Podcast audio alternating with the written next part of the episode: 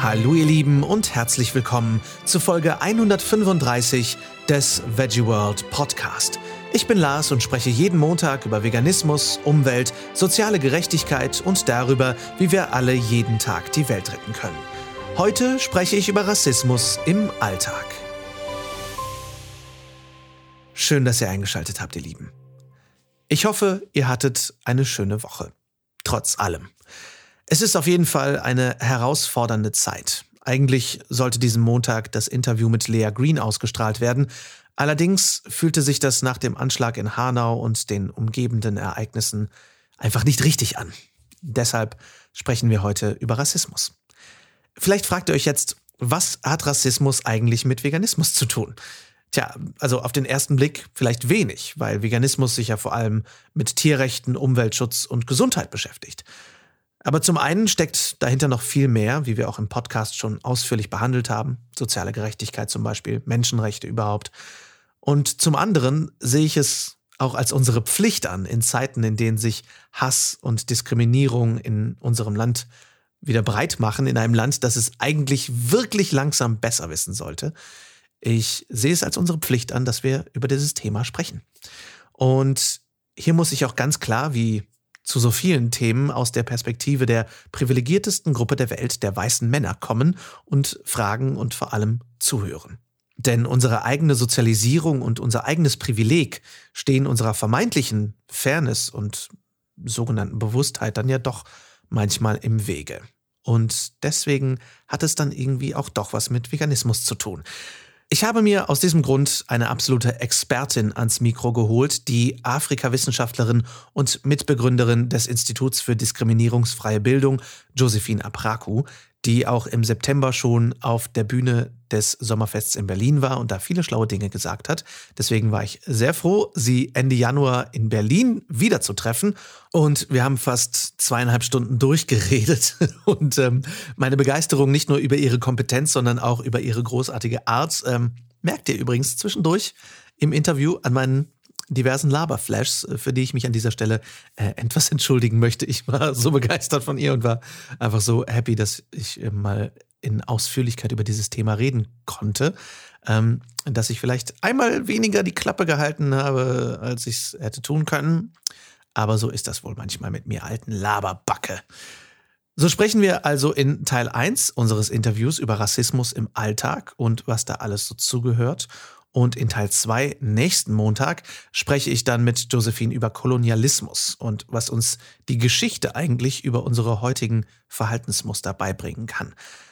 Es sind für mich zwei der wichtigsten Episoden, die der Podcast je verzeichnen durfte. Und auch und gerade, weil es ein ungewöhnliches und möglicherweise auch anstrengendes Thema ist, weil wir uns schließlich, egal wie vegan wir sein mögen, uns trotzdem selbst gerade einen Spiegel vorhalten müssen, da möchte ich euch bitten, hört euch die ganze Folge an und auch die nächste. Es lohnt sich wirklich sehr.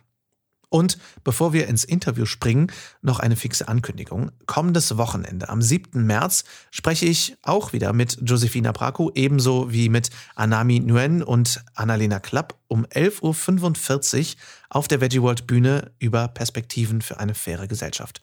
Kommt also auch da sehr gern vorbei. Jetzt aber erstmal viel Spaß beim Interview. Ich sitze hier mit Josefina Praku und bin mega happy. Ich freue mich seit Ewigkeiten auf dieses Interview. Schön, dass du da bist oder dass ich bei dir sein darf, besser gesagt. Mhm. Äh, danke, dass du uns deine Zeit schenkst heute. Sehr gerne. Äh, und äh, wir sprechen heute über sehr viele wichtige Dinge. Aber vorher, für die Menschen, die dich noch nicht kennen, wer bist du eigentlich und was machst du so? Wer bist du? Das ist eine ganz schön große Frage. Ich weiß, äh, diese Geisteswissenschaftlerin. Ah. ähm, wer bin ich eigentlich? Ich also wir haben Zeit. Wie viel? Nein. Ähm, wer bin ich eigentlich? Ich. Hm. Also ich bin Afrikawissenschaftlerin. Wenn wir jetzt sozusagen so mit Blick auf mein Berufsfeld sprechen, ich bin Afrikawissenschaftlerin, habe entsprechend logischerweise Afrikawissenschaften studiert und äh, da auch meinen Master gemacht und habe schon relativ früh angefangen, während meines Studiums ähm, Stadtrundgänge zu geben im sogenannten afrikanischen Viertel. Das ist unweit von hier, wo ich wohne, im Wedding nämlich. Und ähm, das habe ich ich überlege gerade, ich habe angefangen, die Rundgänge zu machen, ich glaube 2008, also vor ungefähr zwölf Jahren. und habe quasi parallel studiert. Und das war für mich auch ehrlich gesagt ziemlich gut, einfach weil ich so die Möglichkeit hatte, so ein bisschen mein theoretisches Wissen, naja, Wissen, ich war im zweiten Semester oder im dritten Semester, von daher. ähm, aber äh, tatsächlich sozusagen so eine Brücke zu schlagen zwischen theoretisch und praktisch mhm. und irgendwie so ein bisschen damit auch schon so ein bisschen reinzuschnuppern im Grunde in ein potenzielles Berufsfeld was sich dann für mich daraus so immer weiter ergeben hat. Und genau, ich habe weiter Stadtrundgänge gemacht, ganz fleißig und habe zu vielen Sachen Ja gesagt und ähm, ja, und habe dann irgendwie meinen Weg in, in die Arbeit gefunden, die ich jetzt mache, nämlich diskriminierungskritische Bildungsarbeit im weitesten Sinne. Also das heißt, dass wir so Sachen machen wie Prozessbegleitungen zum Beispiel ganz viel. Was bedeutet Prozessbegleitung? Was bedeutet Prozessbegleitung? Also wir arbeiten viel mit ähm, unterschiedlichen Organisationen zusammen, die sich zum Beispiel rassismuskritisch öffnen wollen. Das sind ähm, im besten Fall und tatsächlich auch im Regelfall bei uns Organisationen, die sich eh schon viel auch mit diesen Themen beschäftigen. Ich sage deshalb im besten Fall, weil das unsere Arbeit ähm, für mich insofern spannend gestaltet, als dass ich sozusagen nicht so dieses typische gegen Windmühlen kämpfen habe, was ja irgendwie Standard ist für die Arbeit, die ich mache, mhm. sondern ich tatsächlich mit Leuten arbeiten kann, die ein Interesse daran haben, zu mhm. überlegen, okay, wie können wir eigentlich besser werden, wie können wir offener werden, wie können wir ähm, überlegen, wie wir Räume schaffen für Leute, für die es momentan schwer ist, teilzuhaben, Zutritt zu bekommen und so weiter. So so ein bisschen. Und ähm, genau, und mit denen arbeiten wir dann viel zusammen und beraten die, machen Workshops, überlegen gemeinsam, okay, wo sind eigentlich Leerstellen, wie können wir die füllen, so, so ein bisschen. So ganz vage. Und ähm, darüber hinaus schreiben wir eben Unterrichtsmaterialien zum Beispiel oder geben eben Einzelworkshop-Tage. Mhm. Also so ganz grob ist es das, was wir machen. Sehr cool. Und ähm, bist du Wahlberlinerin oder bist du geboren in Berlin? Ich bin eine echte Berlinerin. Eine echte, eine echte Berliner. Hervorragend. Ähm, da kommt direkt auch für mich schon mal das, eine, eine Frage rein, die, ähm, die in unser Thema heute geht. Mhm. Ähm, die, wo ich nämlich letztens noch mit meinem Freund Aljoscha darüber gesprochen habe, von Veganes Ungesund, der diese Frage gehört hat mal wieder und wir haben uns beide tierisch darüber aufgeregt. Die Frage habe ich selber früher häufig mal gestellt und rege mich selbst drüber auf. Woher kommst du denn wirklich? Mhm. Ähm, äh, vielleicht magst du selber schon allein über diese Frage reden, weil die natürlich auch in das Thema reingeht, worüber wir heute sehr viel sprechen, nämlich über Rassismus und Alltagsrassismus. Mhm. Ähm, und ich habe auf dem Weg hierher noch ein eine sehr schönes Interview von dir gehört, nämlich ähm, aus dem Deutschlandfunk, was man sich auch in der Deutschlandfunk-Mediathek anhören kann. Wir sind rassistisch sozialisiert. Da möchte ich heute auch sehr viel mit dir drüber reden. Mhm. Warum diese Frage eigentlich? Warum stellen wir diese Frage? Da fragst du, glaube ich, die falsche Person. ich stelle diese Frage Du stellst die nicht? Komisch. Ich stelle diese Frage ja nicht. Warum hörst du diese Frage? Warum höre ich diese Frage? Weil Leute das tiefe Bedürfnis haben, äh, eine Kategorie für mich zu finden, die nicht mhm. deutsch ist. Und mhm. ähm, ich denke, das hat viel auch mit der Kolonialgeschichte zu tun, ähm, in der festgelegt wurde, auch rechtlich festgelegt wurde, dass schwarze Menschen per se nicht deutsch sein können. Das ist vor allem zunächst in den Kolonien festgelegt worden. Das hat damit zu tun, dass, obwohl Sigmar Gabriel hat es ja vor kurzem gesagt, Deutschland wäre vermeintlich nie ein Kolonialstaat gewesen. Eine sehr schlecht informierte Person. ähm, tatsächlich hat es damit zu tun, dass Deutschland äh, zwischenzeitlich, ich glaube sogar das territorial drittgrößte Kolonialreich gewesen ist, obwohl wir immer über England oh. und Frankreich und so weiter sprechen. Mhm. Ähm, damit meine ich die Landfläche. Mhm. Äh, und das was ich ganz interessant finde, ist, dass in Deutschland oder quasi für die deutschen Kolonien festgelegt worden ist und ganz spezifisch auch für Namibia festgelegt worden ist, dass sozusagen alle Kinder von weißen deutschen Männern keine quasi deutschen Kinder sein können. Und da geht es natürlich sehr viel, also in den Kolonien wohlgemerkt. Das heißt, wir hätten quasi in den Kolonien theoretisch schwarze Deutsche gehabt. Mhm. Und um das sozusagen eben nicht zu haben und damit natürlich auch eine Absprechung von Rechten, die eben Menschen des deutschen Nationalstaats zum damaligen Zeitpunkt gehabt hätten, ähm, um das sozusagen zu unterbinden, ist quasi ein, ein Gesetz erlassen worden, in dem es eben festgehalten worden ist, dass schwarze Menschen nicht deutsch sein können. Und das hält sich sehr hartnäckig, offensichtlich, bis in ja. die Gegenwart, ja. weil nicht nur ich, sondern viele, viele andere Menschen werden regelmäßig gefragt, ja, aber woher kommst du denn wirklich? Ja. Also wow. es geht sozusagen nicht um dieses, die, oder sagen wir mal so, die Frage ist nicht befriedigt, wenn ich sage, ich komme aus Berlin. Ja, ja. ja aber, mm, also, ja, aber wo kommen deine Eltern her? Wie, wie ist das für dich nervig oder mittlerweile witzig, den den inneren Kampf dieser Menschen zu sehen, wenn sie versuchen, höflich, so höflich wie möglich zu sein, aber trotzdem diesen. Ja. Aber. Ja, ehrlich gesagt, ja. Und manchmal finde ich es auch ein bisschen lustig, diese Qual also das, ist schon, das ist schon qualvoll. Ja. Also nee, wenn Leute nee, nee, frag, sagen, ja, frag, aber, ja, nimm dir die frag Zeit. ruhig.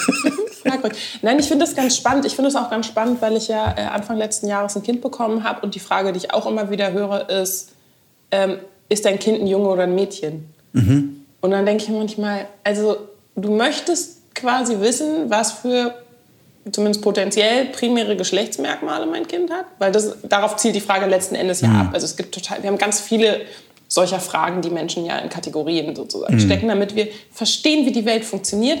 Du bist ein Mädchen, du magst gerne rosa zum Beispiel. Du bist eine schwarze Person, du bist nicht aus Deutschland und sprichst potenziell auch afrikanisch. Ja. Also es geht ja so ein bisschen gedanklich in die Wir haben, wir haben das letztens noch, in ein Weihn- Weihnachten in der Tat, ähm, beim, beim Tabuspiel gehabt, wo ähm, ein Familienmitglied, was ich jetzt nicht näher, näher nennen werde, die hat es auch nicht böse gemeint, er meinte, ähm, es ging um die Farbe Pink. Und die einfache Erklärung war bei Tabu, was tragen Mädchen? Und alle Ja. sagen sofort Pink. Ja. Und danach regen sich alle über sich selbst auf, Ja. weil wir so sehr das selber in uns drin tragen, diese Sozialisierung. Wir sind wirklich schubladensüchtig. Wir sind eine schubladensüchtige Gesellschaft. Total. Ich finde es ganz spannend, weil ich manchmal, ähm, wenn ich einen Workshop habe, erkläre, dass Diskriminierung ein bisschen wie eine Art Lückentext ist, den wir füllen können durch unsere Sozialisierung. Großartig Also wir sind in gesagt, der ja. Lage, sozusagen vermeintlich Lücken zu füllen, weil die Lücken gar nicht existieren. Das Mhm. heißt, wir wissen, Mädchen mögen, mögen pink, Jungs mögen blau, schwarze Menschen sind nicht aus Deutschland und sprechen entsprechend andere Sprachen Mhm. sozusagen. Ähm, also all diese Sachen sind quasi ein geteiltes vermeintliches Wissen, was immer wieder und wieder und wieder Mhm. und wieder und wieder reproduziert wird im Grunde. Auch spannend einfach, wie, wie sehr einfach sich verschiedene Schubladen quasi miteinander verbinden. Ne? Also gerade halt auch Sexismus und Rassismus. Also auch, was du eben gesagt hast, dass es auch darum ging, dass Kinder von weißen, äh, von deutschen Männern, dass, dass es darum ging, dass die Frage von deutschen Frauen gar keine, das war gar keine Frage. Also, Ja, aber das hat tatsächlich auch damit zu tun, dass ähm, Vorstellungen von Nationalstaatlichkeit damals rechtlich sozusagen getragen worden sind ähm, von Männern. Das heißt, nur Nachkommen von weißen deutschen Männern wären quasi deutsch gewesen. Das Gleiche galt quasi nicht für weiße deutsche Frauen. ja. Also das widerspricht sich nicht, aber es ist eben auch äh, rechtlich quasi verankert gewesen. Das ist wundervoll. Ähm, war bei dir als in deiner Kindheit schon das Thema Bildung oder Sprache, weil du ja auch sehr viel mit Sprache zu tun hast und, und Schreiben, war das für dich immer schon eine Leidenschaft? Oder hast du dich schon viel damit, oder ich sag mal, anders gesagt, was war dein Traumberuf mit sechs oder mit zehn oder mit 14? Meeresbiologin. Ich Meeresbiologin. wollte Meeresbiologin Oh, werden. geil. Damit war ich nicht alleine. Es gab eine Phase in der, ich glaube, vierten Klasse ungefähr, da wollten ganz viele Leute, also vor allem Freundinnen von mir, Meeresbiologin werden. Auch ein sehr guter Beruf. Keine von uns ist Meeresbiologin. Oh. Aber ist auch okay. Ich bin nicht unglücklich darüber. Nichts für Mut, ist bestimmt spannend, aber ich bin total okay damit. Okay, wie bist du, wie bist du vom Punkt Meeresbiologin äh, zum Punkt Afrika-Wissenschaftlerin geworden? Hast du Mhm. irgendwann das Meer besucht und gedacht, ich hasse Fische? Oder was ist passiert? Nein, ich finde das Meer immer noch unendlich schön, aber auch sehr gruselig, ehrlich gesagt. Ähm, wie bin ich da hingekommen? Mm, Tatsächlich ist es so, meine Mutter arbeitet ja für ein Stadtmagazin. Das heißt, ähm, meine Mutter hat viel mit Sprache zu tun. Ich glaube, dass das sicherlich sozusagen nicht total zufällig ist, dass das bei mir auch der Fall ist. Meine Mutter hat mir auch sehr viel vorgelesen. Ähm, also wenn ich meiner Mutter Vorwürfe machen möchte, dann ist, äh, dass sie mir zu wenig vorgelesen hat, definitiv keiner, der irgendwie gerechtfertigt wäre. So richtig mit Stimme verstellen und allem. Oh yeah.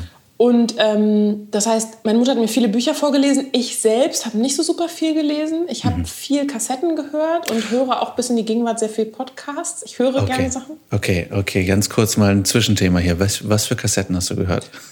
Ähm, die Märchenkassetten, die meine Mutter mir gekauft hat, Okay. um ganz ehrlich zu antworten. Und dann äh, ganz viel drei Fragezeichen. Oh, oh yeah. Mache ich auch Ich, immer noch. Sei leise, Peter.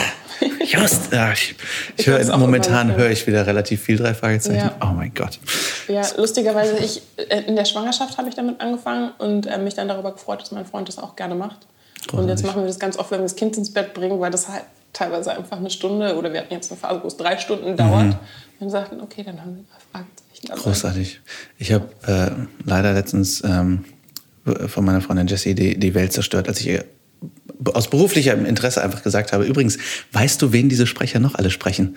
Und seitdem hat sie verschiedene Schauspieler im Kopf. Und wenn man ihr sagt, äh, übrigens, also Justus Jonas ist Ben Stiller und äh, ja, Bob Andrews ist halt Edward Norton. Und seitdem ist sie, nein! und Morton ist äh, David Hasselhoff. Und mhm. denkst, ach, aber ich finde es großartig. Ich find's, äh, aber ich höre das tatsächlich auch. Mhm. Also, Hört man, finde ich, auch ja. sehr, sehr raus. Aber sie war, was, was?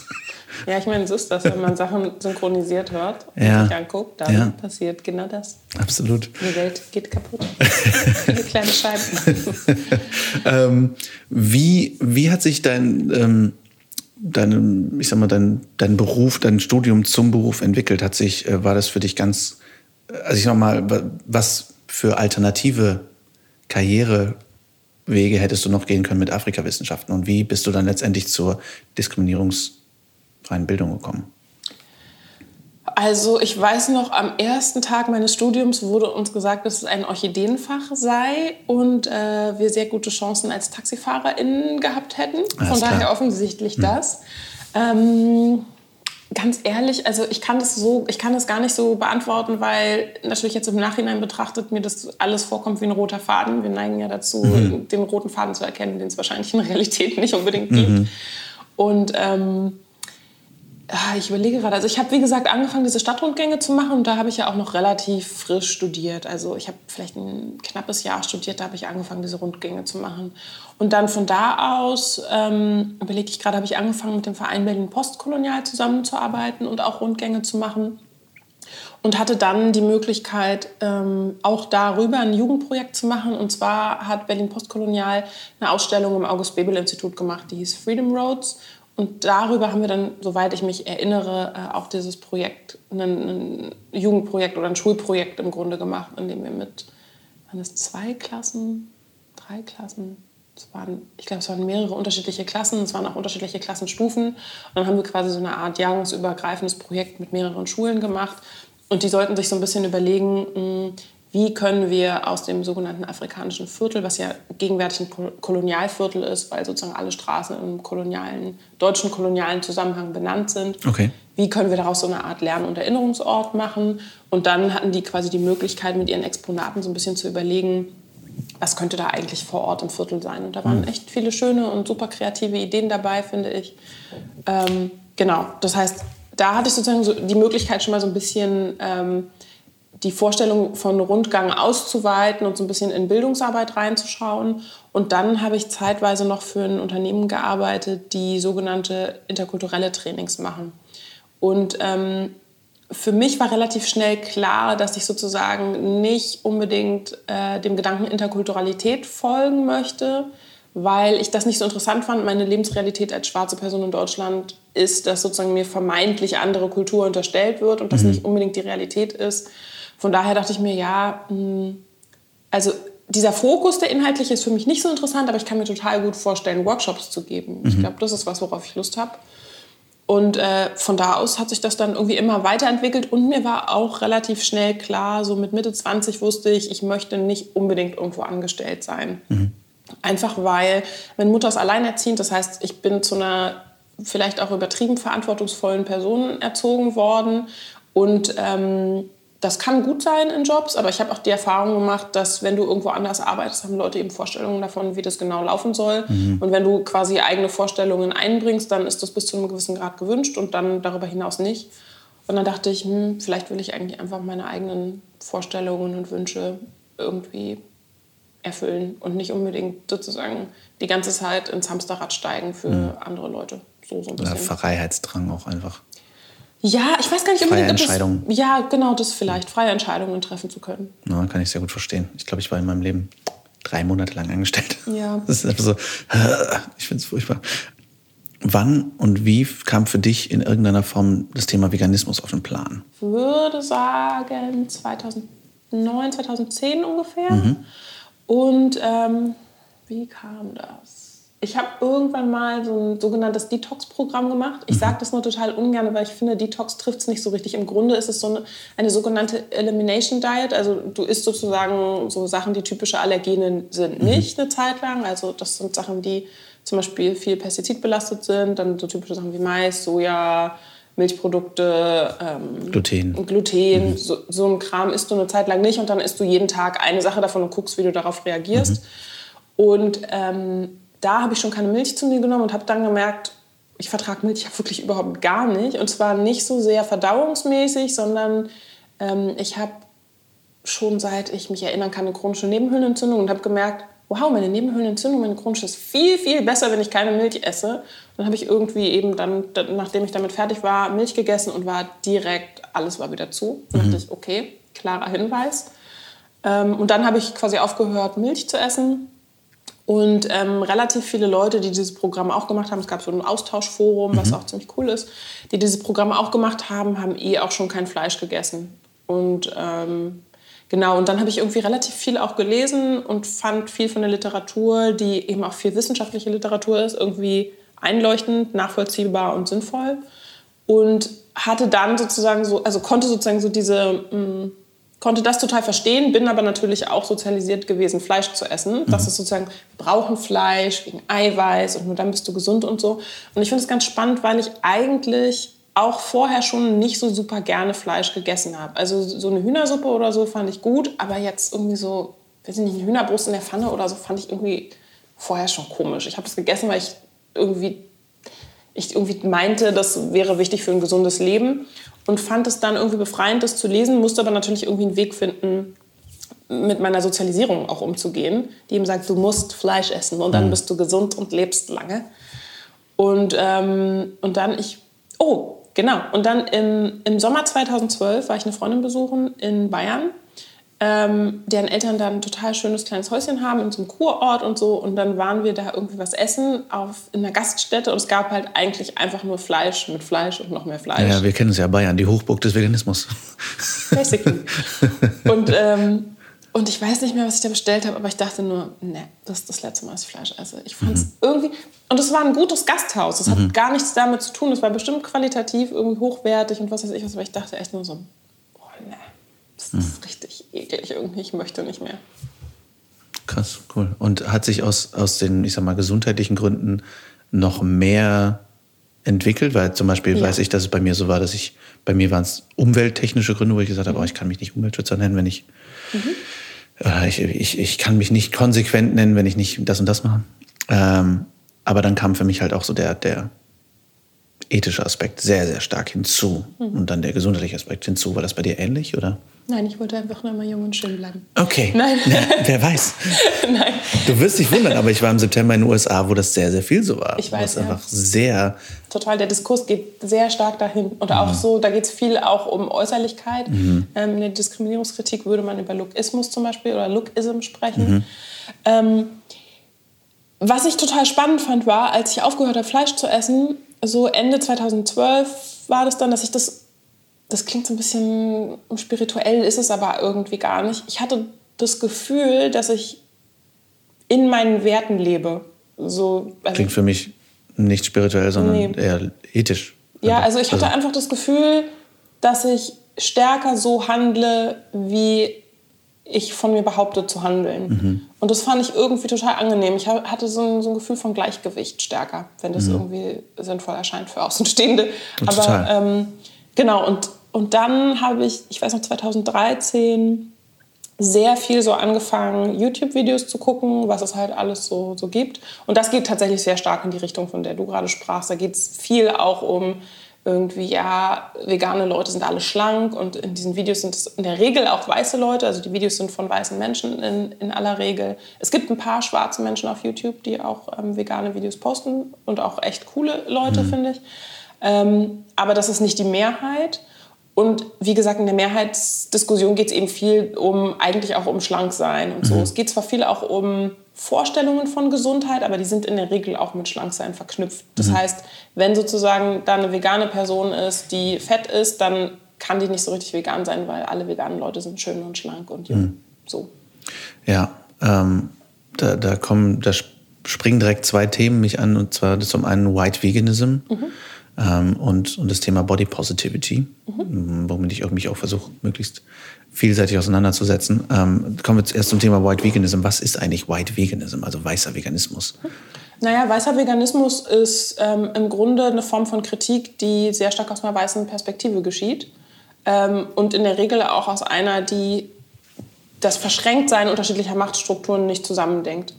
Ich finde es ganz spannend, jetzt auch in der aktuellen Debatte um Klimaschutz zum Beispiel zeigt sich das sehr stark. Wenn wir sozusagen über Klimaschutz sprechen, dann machen wir das aus einer sehr privilegierten Perspektive, insbesondere aus Europa. Das heißt, es ist in der Regel auch eine weiße Perspektive.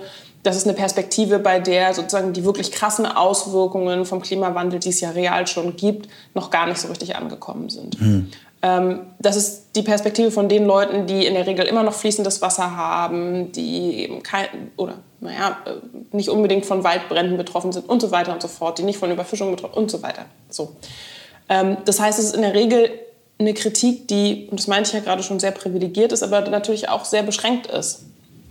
Ähm, genau, und die offen gestanden dadurch oft auch ziemlich problematisch ist. Also ich musste, äh, das, das fällt mir gerade ein, ich glaube, ich hatte das damals auch im Sommer schon gesagt, und zwar ähm, habe ich gesehen, war das die Vegan Society, ist, ich bin irgendeiner Facebook-Seite gefolgt und dann ähm, wurde, ich, war das in Kenia?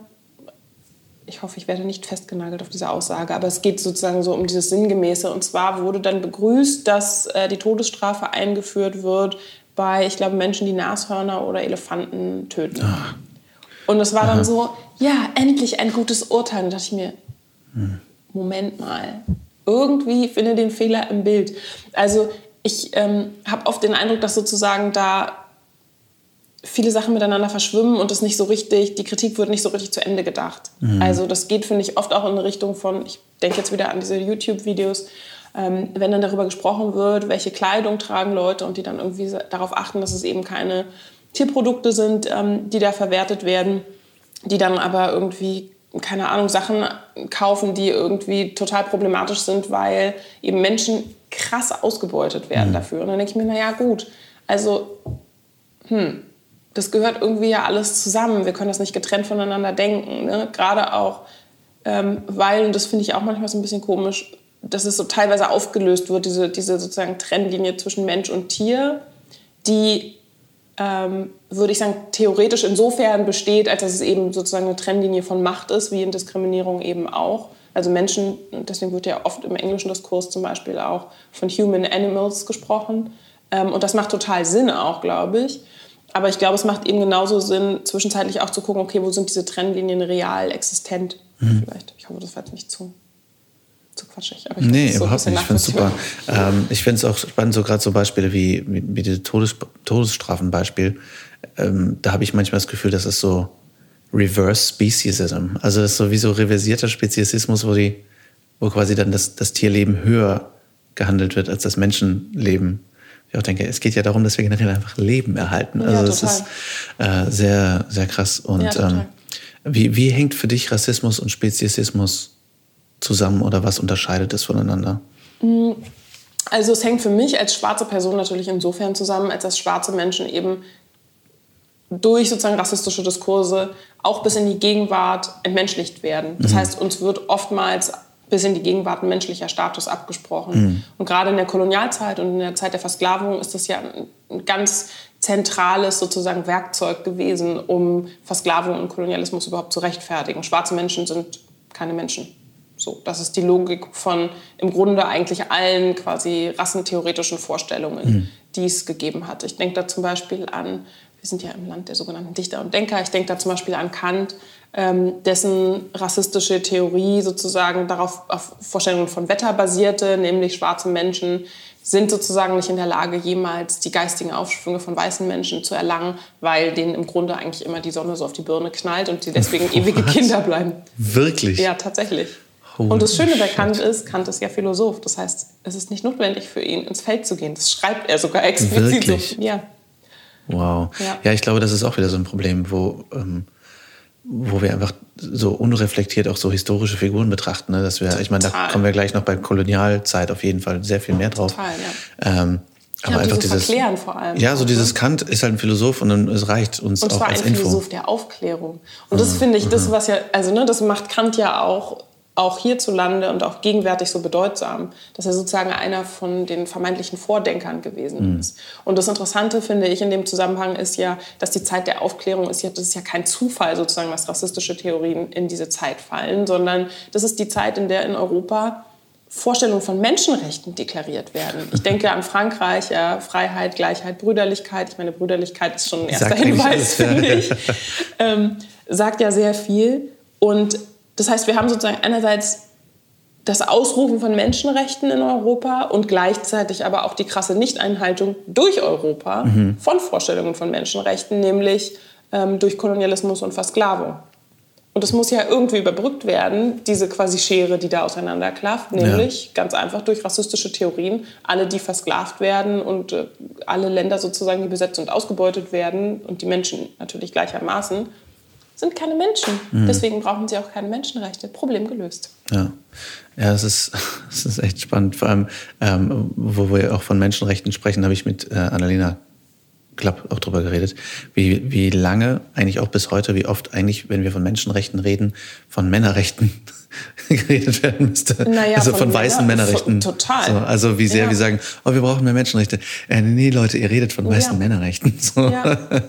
ja, und ich meine, und bis in die Gegenwart wird ja vorst oder Menschenrechte werden ja sehr stark auch bis in die Gegenwart verwendet, um genau irgendwie Druck zum Beispiel herzustellen. Also ich muss gerade zum Beispiel daran denken, ähm, ich, war das die, waren das die USA, die dann zwischenzeitlich meinten, ja, also bestimmte Länder können zum Beispiel nicht gefördert werden, weil sie eben die Menschenrechte nicht einhalten. Die Tatsache aber, dass zum Beispiel Deutschland einen sehr schlechten Bericht im Hinblick auf Rassismus bekommen hat, hat für Deutschland noch nie ein größeres Problem zur Folge gehabt. Ne, Also wer Menschenrechte einhält und wer nicht und welche Menschenrechte auch eingehalten werden, das ist offensichtlich ziemlich können wir opportun. uns ganz gut ein, also auch aussuchen. Genauso wie wir uns ja aussuchen können, welche, äh, welche, welche Tiermastanlagen wir äh, überprüfen und welche nicht.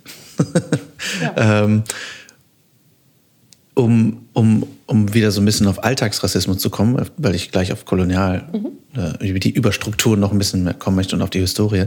Ähm, was genau machst du im Alltag deiner Arbeit? Was, was machst du so tagtäglich? Das ist richtig langweilig. Momentan zum Beispiel. Nicht grundsätzlich, aber im Moment zum Beispiel sitze ich an einem Verwendungsnachweis und das ist wirklich die Spitze der Lampe.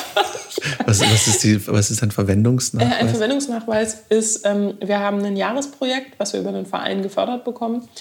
Und äh, ein Verwendungsnachweis ist, dass wir sozusagen dezidiert mit Zahlen äh, darlegen sollen, wofür welches Geld ausgegangen ist. Ähm, wir müssen Teilnahmelisten einreichen. Buchhaltung. Buchhaltung. Das Deutscheste, was Deutschland jemals erfunden hat. Unter anderem. Aber ich muss ehrlich gestehen, um kurz abzuschweifen, ähm, ich bin eigentlich echt froh, dass ich das mache. Nicht, weil mir das so viel Spaß macht, aber das finde ich tatsächlich die Schönheit von Freiberuflichkeit. Ich habe diesen ganzen Kram schon mal gemacht. Damit kommst du ja gar nicht in Berührung, wenn du irgendwo angestellt bist. So. Aber was mache ich sonst im Alltag? Ähm, tatsächlich, also so relativ viel Anfragen bearbeiten. Wir kriegen viel Anfragen im Moment von Museen beispielsweise, ähm, die natürlich merken, dass ihre Zielgruppe sich zunehmend verändert und die irgendwie entsprechend versuchen, dieser Zielgruppe hinterher zu hinken momentan noch, würde ich sagen. Ähm, und dann, ich überlege gerade, äh, das kriegen wir ganz viel. Wir haben im letzten Jahr viel mit KZ-Gedenkstätten gearbeitet, so in den letzten zwei Jahren. Die Zusammenarbeit übrigens fand ich total gut und auch total wichtig, weil in Deutschland aus meiner Sicht so ein bisschen ein Problem besteht, nämlich wenn wir über Rassismus sprechen, sprechen wir oftmals in Realität über Antisemitismus. Und natürlich gibt es Überschneidungen, ähm, aber es gibt eben auch wesentliche Unterschiede. Also Okay. ganz viel zum Beispiel in, in der sogenannten Differenzkonstruktion. Also mit Differenzkonstruktion ist gemeint, welche Gruppen hergestellt werden ähm, im Hinblick auf Diskriminierung. Zum Beispiel könnte das sein für Rassismus, ähm, also als Selbstbezeichnung wäre hier Be- der Begriff Schwarz zum Beispiel oder People of Color und eben weiße Personen.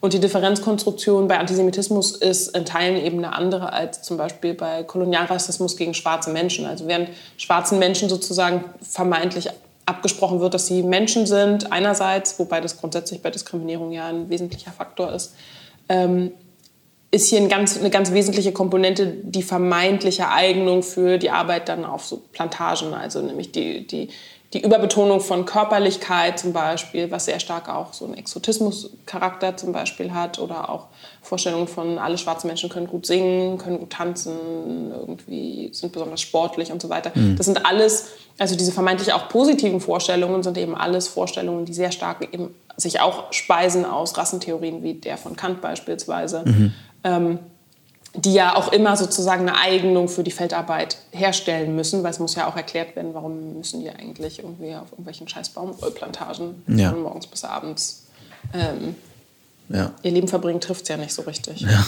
Ähm, das heißt auch, auch positive oder vermeintlich positive Eigenschaften, die wir verschiedenen Menschen zuordnen, sind auch letztendlich Alltagsrassismus. Ja, im Grunde schon. Mhm. Ja. Also worum es ja dabei geht, ist einen Zusammenspiel von unterschiedlichen Zuschreibungen. Mhm. Also wir sind ja mehr als Zuschreibungen und unter Umständen treffen Zuschreibungen auf uns ja gar nicht zu. Das heißt sozusagen diese Konstruktion von Gruppen überhaupt erst. Ja? Also die Vorstellung von, diese Gruppe von Menschen teilt diese Eigenschaften. Mhm. Diese Gruppe von Menschen teilt diese Eigenschaften. Ja.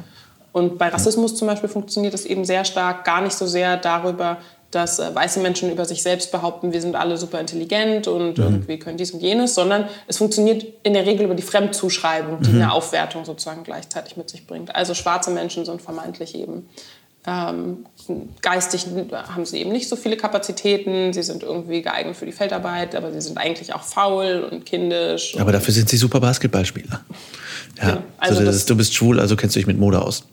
Zum Beispiel, ja. ja. Genau. Verstehe. Ähm, Du schreibst auch Artikel äh, in verschiedensten Publikationen. Ja. Ähm, wo schreibst du alles? Äh, ich schreibe im Moment eine Kolumne für das Missy Magazine mhm. und ich schreibe für Edition F. Was, was, worüber schreibst du so generell? Ich meine natürlich über dein Thema, aber was, was war zum Beispiel dein, dein Lieblingsartikel bisher? Oh. Oder eine, was, was war so zum Beispiel das, wo du am meisten Resonanz bekommen hast? Am meisten Resonanz bekomme ich, wenn ich das Wort weiß in Artikeln erwähne und ah, irgendwie oh, sage, ich mache irgendwas für weiße Menschen nicht mehr, dann ist der Aufschrei sehr, sehr groß und äh, die Schmerzengrenze direkt überschritten. Ich glaube, das ist das Ding, weil wir, weil wir trotzdem, also auch wenn, gerade wenn wir, und da kommen wir auch gleich auf das Thema dieses, dieser sozialisierten, des sozialisierten Rassismus, wir reden ganz gerne so aus so einer erhöhten Position darüber. So, ja, lass uns mal über Rassismus sprechen, weil wir wissen ja, dass wir es nicht sind. Ja, total. Ähm, und, und dann, äh, meine Freundin Jessie hat letztens ähm, ein Buch angefangen, ähm, ich weiß nicht mehr die Autorin, aber warum ich nicht mehr mhm. mit Weißen über Rassismus spreche. Äh, René Edo Lodge.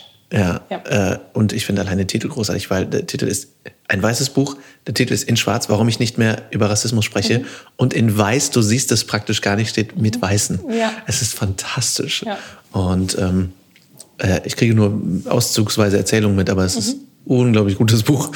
Ähm, wie, wieso ist das so? Warum sprechen wir aus dieser erhöhten Perspektive darüber? Und, und wieso kriegst du, ich sag mal, um damit anzufangen, warum kriegst du darüber diese Resonanz, über diese Artikel, wo du, wo du Worte wie weiß einbaust? Naja, weiße Menschen sprechen über sich ja nicht als weiß. Mhm. Ich hingegen spreche ja von mir also schon seit irgendwie sehr langer Zeit als schwarze Person. Mhm.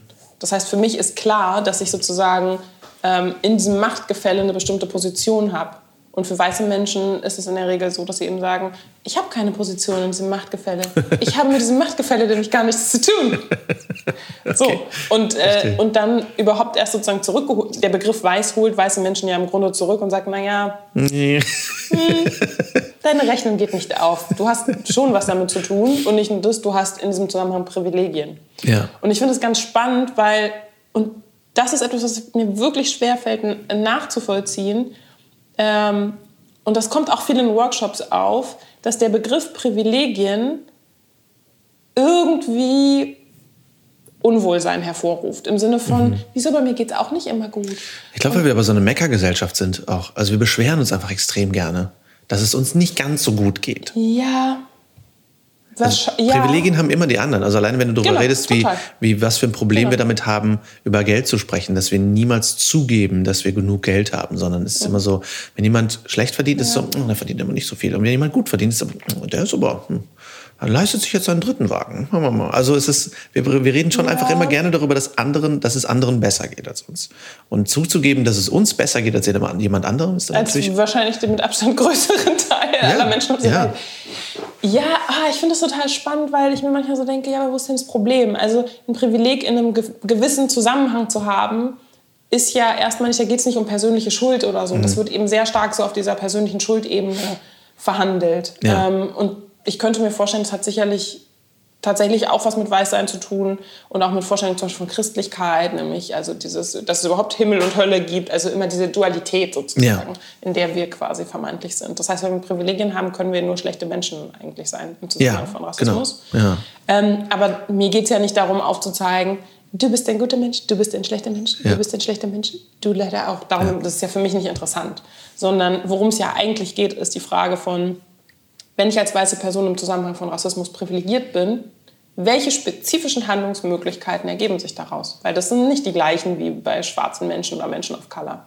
Und das an sich, finde ich, ist erstmal kein Drama, sondern das ist ja was, womit wir arbeiten können. Aber diese erste Hürde sozusagen zu überspringen und eben zu sagen, okay, also ich bin privilegiert und das heißt nicht, dass ich ein schlechter Mensch bin, ist manchmal nicht so easy. Und das Sehr heißt, da kriegst du dann, da kriegst du dann von Menschen, die eigentlich wohlwollend deinen Artikel anfangen, kriegst du dann irgendwie ja, verärgerte Briefe, weil sie sagen, oh, Moment mal. aber ich habe gar keine Privilegien, wie kannst du nur? Ja. Ähm, tatsächlich, das finde ich äh, interessant, ich kriege gar nicht so viele Sachen persönlich geschrieben. Damit Mhm. bin ich auch okay, ehrlich gesagt. Damit kann ich Es gibt nur leben. 24 Stunden am Tag.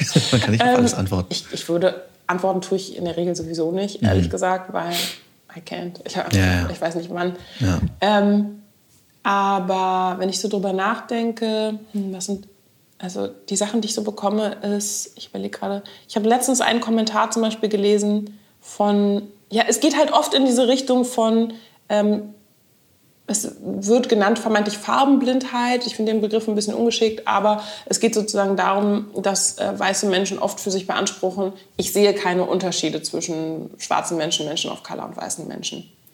Und ähm, die Vorstellung mag sich schön anhören, aber es gibt natürlich reale Unterschiede. Das sind nämlich Unterschiede zum Zugang äh, an dieser Gesellschaft teilzunehmen.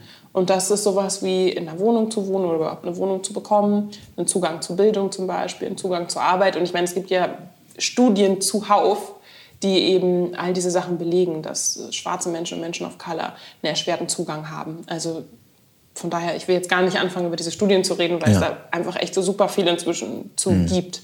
Und ähm, wenn Wohnungsbaugenossenschaften in Berlin Personen einstellen für äh, Antidiskriminierungsarbeit, ich glaube, auch das ist ein guter Hinweis dafür, dass es offensichtlich ein ernsthaftes Problem gibt.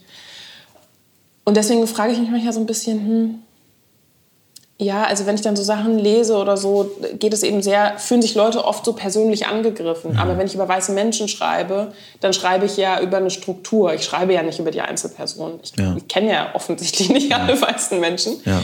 Ähm, sondern mir geht sozusagen um Dinge, die mit Weißsein zusammengehören, nämlich eine bestimmte Sozialisierung. Ich bin als schwarze Person natürlich nicht als weiße Person sozialisiert. Ja. Ja, das heißt, ich hab, bin nicht groß geworden, zum Beispiel mit Lehrbüchern, die irgendwie die Menschen, zu denen ich gezählt werde, ähm, als besonders positiv darstellen. Das sind alles Wissensbestände, die für mich nicht Realität sind. Das heißt, ich denke mir manchmal so, ja, also, hm, wenn du dich darüber aufregst, dann habe ich offensichtlich was getroffen. Voll. Ja, ich glaube, wir fühlen uns so sehr außen vor, weil, ähm, weil wir, also, das hat natürlich, glaube ich, auch viel mit so dieser, dieser Bildungsmüdigkeit zu tun, was den Zweiten Weltkrieg angeht. Ähm, aber auch so denke ich ganz viel so, wir denken ja, eher in Amerika ist das ja so ein Ding, weil in Amerika wird es viel mehr angesprochen. Ähm, äh, mir fiel es extrem auf diese Diskrepanz, als ich in Amerika war letztes Jahr und einfach sämtliche Menschen, ich sag mal 90 Prozent der Menschen, die in irgendeinem gerade gerne auch anstrengenderen oder in Anführungszeichen niederen Beruf waren, die irgendwie Serviceleistungen gegeben haben, waren nicht weiß. Ja. Es war unfassbar. Ich habe mich tierisch darüber aufgeregt. Und ähm, das fand ich schon mal irre. Und, und ein Film, der mich letztens sehr, ähm, den ich großartig fand, äh, Sorry to Bother You. Habe ich noch nicht geguckt. Guck ihn dir bitte an. Also der Film geht darüber, dass ein, also es ist ein teilweise sehr absurder Film. Man könnte ihn als Science Fiction ein, äh, richten- einrichten, aber Es geht um einen, um einen schwarzen ähm, Callcenter-Mitarbeiter, der kriegt äh, einen Callcenter-Job und der ist die ganze Zeit, der kriegt es nicht hin und er hat Probleme und irgendwann kriegt er von, von seinem Kollegen, Danny Glover, übrigens, groß, ich liebe Danny Glover, ähm, kriegt er den Job, äh, den, den Hinweis, benutzt deine weiße Stimme. So, use your white, white voice. Und er so, was, was meinst du damit? Ja. Und er erklärt es perfekt, weil er sagt, es geht nicht darum, dass du weiß klingst, sondern darum, dass du wie ein Weißer klingen möchte. Also, dass du keine Sorgen hast, dass alles leicht läuft. Und dann benutzt er diese weiße Stimme und steigt in dieser Struktur, in dieser Firma massiv auf, weil er so weiß klingt in seinem Callcenter. Der Film ist eine gigantische, geile sozialkritische Studie. Und das ist immer das Ding. Also wir fühlen uns, als ob, es, wir- als ob wir kein Thema haben, wie du schon gesagt hast. Aber es ist die ganze Zeit außen Thema. sind, Wir genau. sind außen vor, aber wir sind nicht Total. außen vor. Alleine. Ja. Und das, das ist so das, wo ich auch über, über Begrifflichkeiten gerne mit dir sprechen möchte, möchte, ist alleine der Begriff, es gibt Weiß und es gibt People of Color. Also allein, dass wir das jetzt schon kategorisieren und das ist ja schon jetzt, sage ich mal, der momentane Stand, wo wir sind, wo wir jetzt schon nicht mehr beim N-Wort sind. So, ähm, Total, das ist vergleichsweise neu. also, genau, also ja, ja, People of total. Color, ich weiß nicht, wann ich es wann ich das erste Mal gehört habe, aber es ist maximal zwei Jahre her. So. Und das ist auch was, wo ich, wo ich dich gerade fragen möchte, aus deiner Perspektive, wie können wir überhaupt, also wie können wir möglichst diskriminierungsfrei darüber sprechen. Ich will jetzt gar nicht sagen politisch korrekt, weil politisch korrekt für mich immer ein bisschen was Allglattes, so richtig, ja. sondern wie können wir möglichst diskriminierungsfrei über, über diese Themen sprechen, Mhm. ohne dass wir, also zum Beispiel, ähm, als, ich weiß noch, als ich Kind war, ähm, haben meine Eltern zum Beispiel nie gesagt schwarz, sondern farbig. Ja. Und ähm, ich hatte zum Beispiel meine erste, lustigerweise fällt mir gerade ein, meine erste Schlägerei, die ich in meiner Kindheit hatte, war, weil ich einem Klassenkameraden aufs Maul gegeben habe, weil mein Freund äh, hatte einen jamaikanischen Vater und der wurde dann als anders bestimmt, als Maul, egal, ähm, das war auch nicht richtig, aber ähm, da, da ging es immer um farbig. Und das war immer farbig, farbig. Und dann hieß es irgendwann, nee, farbig sagt man nicht, man sagt schwarz. Und dann dachte ich, hey, Moment mal, aber was ist denn jetzt richtig? Was soll ich tun? Was tun? Weil du natürlich, du möchtest niemandem auf die Füße treten. Äh, und, und ganz oft ist dann auch, gerade wenn so ein Mensch bist wie ich, der so harmoniesüchtig ist, ist dann auch ganz schnell so, ah, frage ich jetzt nach oder ist das unhöflich nachzufragen? Was tun wir? Naja, ich denke mir manchmal so ein bisschen, hm, also Antworten kriegen wir ja letztlich nur, wenn wir fragen. Und Fragen kann ja sehr unterschiedlich aussehen. Fragen heißt ja nicht unbedingt, dass ich irgendwie in einer Konfliktsituation zu einer Person gehe, sondern Quelle Internet. Let ja me auch- Google that for you. ist ja, auch- also es ist auf jeden Fall ja eine Möglichkeit, ne? für den Ja. Fall, dass wir uns auch in der Situation nicht wohlfühlen oder das Ja. Gefühl haben, hm, vielleicht ist es jetzt gerade auch für die andere Person unangenehm oder so. Es gibt ja viele Gründe, warum, warum wir nicht sozusagen direkt fragen. Ähm, der Begriff farbig tatsächlich ist eben insofern eine Fremdbezeichnung für schwarze Menschen, als dass das eine Bezeichnung ist von weißen Menschen, die schwarze Menschen als anders bezeichnen. Also auch hier ist sozusagen Weißsein der Standard, die Normalität, der Status quo sozusagen und von der weißen Perspektive aus wird bezeichnet. Weiße Menschen bezeichnen sich aber weiterhin nicht als weiß, sondern Ja. nur alle vermeintlich davon Abweichenden. Ähm, und das Interessante ist, dass tatsächlich die erste Selbstbezeichnung in Deutschland für schwarze Menschen erst Mitte der 80er Jahre existiert hat. Und zwar von schwarzen Menschen selbst ausgehend, nämlich der Begriff Afrodeutsch. Ähm, hier ist ganz, ganz äh, wesentlich das Buch Farbe bekennen. Ähm, einigen ist vielleicht Mai Ayim ein Begriff. Das ist eine afrodeutsche Dichterin, die da eben Teile ihrer, ich glaube, Magisterarbeit veröffentlicht hat. Ähm, genau, und erst in diesem Buch hat es sozusagen eine Selbstbezeichnung für schwarze Menschen gegeben. Die hat es vorher so nicht gegeben. Das heißt, es gab bis in die 80er Jahre, also bis ich geboren worden bin, quasi hinein, äh, nur rassistische Fremdbezeichnungen. Also ich finde, das ist wichtig, sich das ab und zu mal so ins Ge Gedächtnis zu rufen, weil es einfach aufzeigt, wie krass das ist im Hinblick auf Sprache. Und vielleicht noch ein anderer Aspekt, den du gerade angesprochen hast, und zwar, wir können nicht diskriminierungsfrei sprechen. Die Realität ist, wir sozusagen leben in einer Gesellschaft, in der es Diskriminierung gibt. Das heißt, auch wenn wir Selbstbezeichnungen verwenden, beziehen wir uns natürlich immer wieder auch auf Diskriminierung. Ich bezeichne mich ja nicht als schwarz, als irgendwie selbstgewählter Begriff, weil mir das irgendwann mal sozusagen vom Himmel in den Kopf äh, geglitten ist, sondern ich bezeichne mich als schwarz, weil das eine widerständische Position ist im Zusammenhang von Rassismus. Aber damit ist es natürlich nur äh, sehr bedingt freiwillig. Wenn es keinen Rassismus gäbe, würde ich mich unter Umständen gar nicht als schwarz bezeichnen, sondern Ja. vielleicht als Mensch. keine Ahnung was. Einfach nur als Mensch. Aber äh, vielleicht eben nicht als das. Das heißt, all diese Kategorien und auch die Selbstbezeichnungen, die wir haben, und spezifisch auch die Selbstbezeichnungen, die wir haben, sind ähm, natürlich diskriminierungsrelevant. Sie beziehen sich auf Diskriminierung, wenn auch als konkreter Widerstand, aber sie beziehen sich darauf. Mhm. Krass. Sehr spannend. Ähm, inwiefern, wie frage ich das am besten, was, wie, wie drückt sich für dich generell, es ist natürlich ein breites Thema, wie drückt sich für dich Rassismus im Alltag aus? Außer jetzt die Bezeichnung, mhm. wir jetzt schon gesprochen haben, übrigens auch zur Bezeichnung eine Nachrede. Ähm, und zwar nicht nur das N-Wort, sondern es geht ja nicht nur um schwarze Menschen, sondern um, um sämtliche, ich sag mal, vermeintlich nicht weißen Menschen. Ähm, da habe ich letztes, letztes Jahr einen, einen Artikel gelesen ähm, von einer äh, Kollegin, die das Z-Wort äh, ansprechen wollte, nämlich Zigeuner. Mhm. So, dass Zigeuner für, für Roma, Sinti letztendlich sich genauso anfühlt wie das N-Wort mhm. für schwarze Menschen. Und äh, da habe ich nie drüber nachgedacht. Ich, mir war schon lange bewusst, also dass es ein diskriminierender Begriff ist. Aber, aber wie schlimm der eigentlich mhm. ist, äh, fand, ich, fand ich sehr spannend, weil wir da so, also da gehen wir noch mal irgendwie unbewusst damit um, weil gehen wir mal in ein Restaurant und gucken, welche Schnitzelsorten mhm. es gibt. Also da, da noch mal zu Begrifflichkeiten. Aber zurück zu meiner Frage. Wie drückt sich für dich Rassismus im Alltag aus? Tatsächlich ähm, eher durch die Sachen, die nicht so simpel wahrnehmbar sind. Das sind Strukturen. Also so Sachen wie, und ich habe vorhin darüber gesprochen, wie der Zugang zu Bildung zum Beispiel, mhm. Zugang zu Arbeits- oder Wohnungsmarkt. Ähm, das, vieles davon ist auch ähm, institutioneller Rassismus, also gerade in Schulen beispielsweise, dass äh, schwarze Kinder und Kinder of Color zum Beispiel bei gleicher Leistung vergleichsweise schlechtere Übergangsempfehlungen bekommen, also sprich mhm. von der Grundschule in dann die weiterführenden Schulen.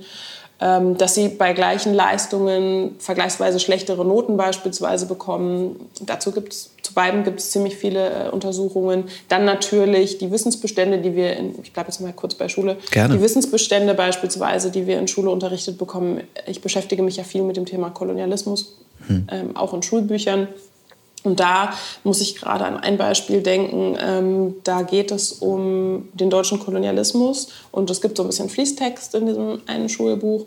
Und dieser Fließtext ist eben insofern sehr eurozentrisch, als dass er sich eben explizit sozusagen nur damit beschäftigt, ähm, was oder inwiefern Kolonialismus für Deutschland, England, Frankreich und so weiter relevant gewesen ist und dass sie eben untereinander ähm, quasi irgendwie ja in eine Art Wettstreit getreten sind.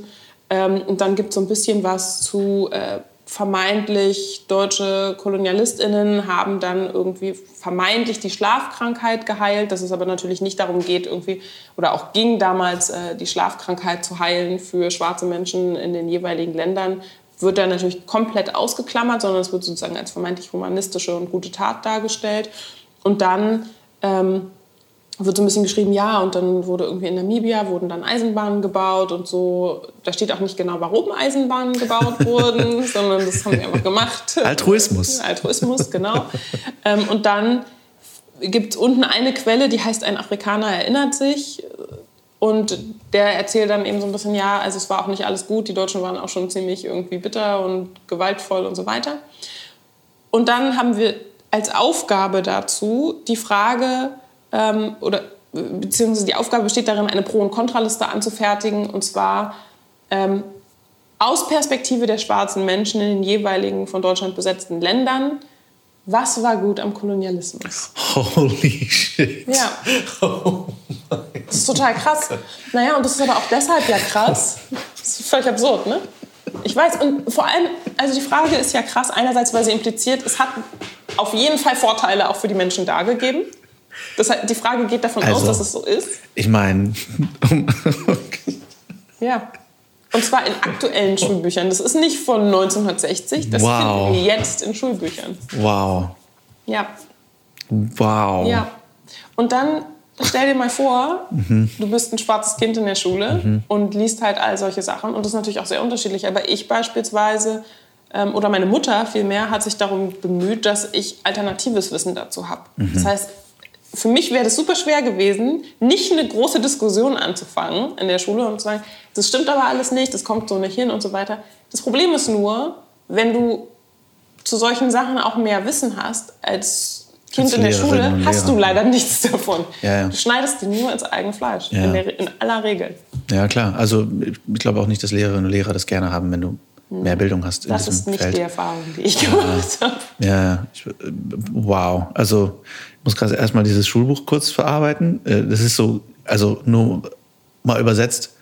Ich meine, wir haben ja auch Autobahnen. Genau. Also die hat, Total. Hitler hat ja auch Autobahnen Ja. gebaut. Also das, das, das Das kommt mir das direkt in den Sinn. der So. Also war ja nicht alles schlecht damals. Ne? Total. Da ist der Wow. Diskurs ein anderer, zugegebenermaßen. Ja, ja, ja, aber im es Grunde gibt Unterschiede, ist das aber- Gleiche im. Und ich finde, und deswegen war ich übrigens auch so froh ähm, über die Zusammenarbeit mit den KZ-Gedenkstätten, Mhm.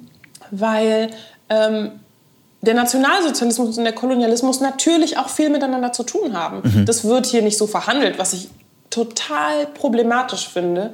Aber natürlich haben diese zwei sozusagen historischen Ereignisse total viel miteinander zu tun. Es gab zum einen natürlich personelle Überschneidungen, also zum Beispiel, wie heißt er nochmal, Ritter, Ritter von Epp, ähm, der zwischenzeitlich dann, wie heißt es nochmal, Reichskommissar in Bayern war, ähm, ist schon durch Namibia geritten als Kolonialsoldat. Also nur um sich das mal vorzustellen. Ja? Das, ist nicht, das ist nicht so, dass das irgendwie alles gar nichts miteinander zu tun hat. Und diese und rassistische Ideologie, die ja dann die Nazis nochmal für sich sozusagen ähm, spezifisch ausgelegt haben und irgendwie versucht haben anzuwenden, ähm, hat es natürlich, also die, die sozusagen die Vorgedanken hat es schon vorher gegeben und das sagen die Nazis teilweise ja auch sehr spezifisch. Zum Beispiel, dass Karl Peters einer ihrer großen Vordenker ist mit Blick auf die rassistische Ideologie, der eben ähm, ja sehr stark in Tansania zum Beispiel ähm, versucht hat sozusagen, oder nicht nur versucht hat, sondern tatsächlich eben auch Land, Landnahme betrieben hat.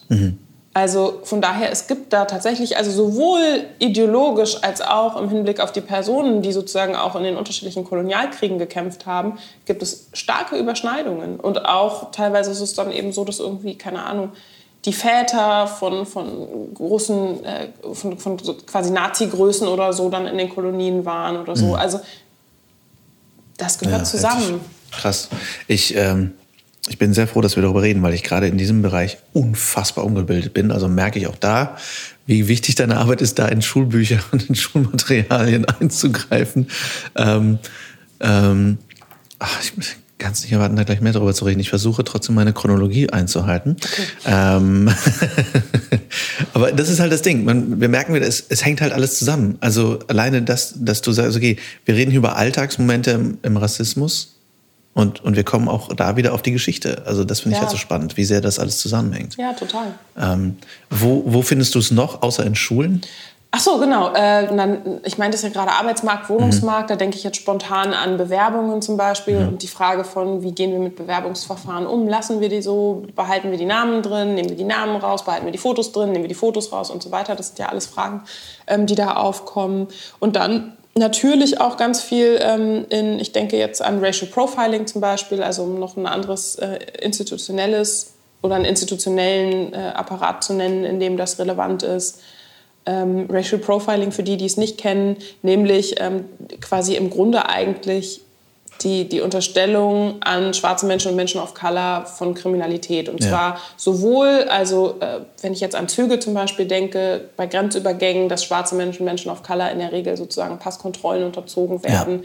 Das ist der eine Aspekt, aber ganz viel, ich denke da auch an die große Debatte im Görlitzer Park, nämlich alle schwarzen Menschen zum Beispiel ähm, verkaufen Drogen, kommen irgendwie gut an Drogen ran.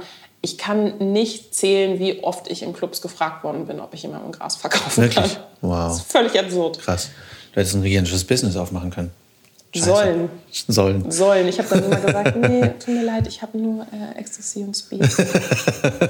also, was soll ich da Ähm, das finde ich äh, super, dass wir darauf kommen jetzt ähm, mit diesem Racial Profiling. Ich hatte dieses Silvester einen eigenen, ganz schlimmen Moment damit, weil ich natürlich, ich komme aus Düsseldorf, ich habe lange in Köln gewohnt, das heißt, dieser Kölner Silvester Ba- Hauptbahnhofnummer äh, war bei uns sehr nah dran.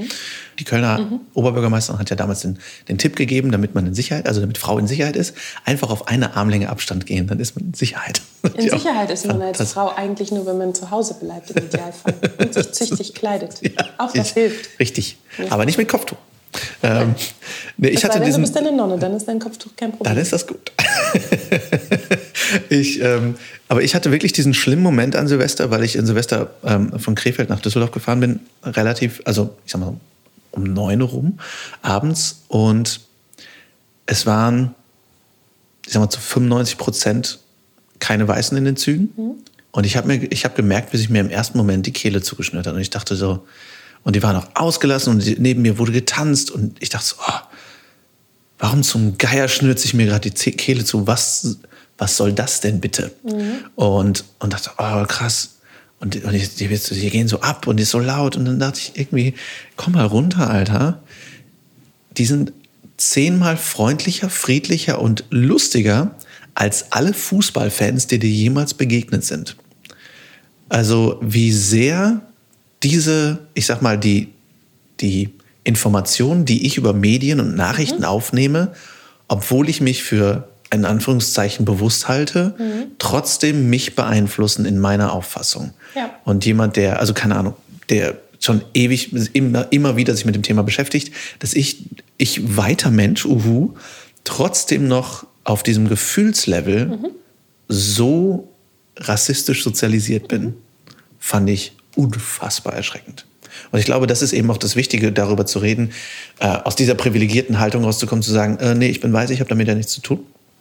Sondern Und eben mehr noch, finde ich, zuzulassen, dass es ein emotionales Thema ist. Ja. Weil die Diskussion geht ja immer hin zu, immer diese, immer diese emotionalen Diskussionen. Was können wir machen, dass diese Diskussionen nicht so emotional sind? Es ist ein emotionales Thema. Ich finde, dein mhm. Beispiel veranschaulicht das ja total gut. Mhm, voll. Es geht eben ja nicht nur auf, um die kognitive, irgendwie intellektuelle Ebene, sondern das macht was mit unseren Emotionen. Wie wir groß geworden sind, ist relevant für unsere Emotionen. Mit welchen Kinderliedern, die ja. für uns normal sind und ja. was weiß ich, was alles. Das, das ist emotional relevant. Und entsprechend fallen natürlich auch die Diskussionen ähm, zutiefst emotional aus zu diesem Thema, ähm, wenn wir uns damit beschäftigen. Also von weißen Leuten in der Regel geht es sehr stark in Richtung Abwehr. Das ist nicht grundsätzlich so, aber es geht eben sehr stark in Richtung Abwehr.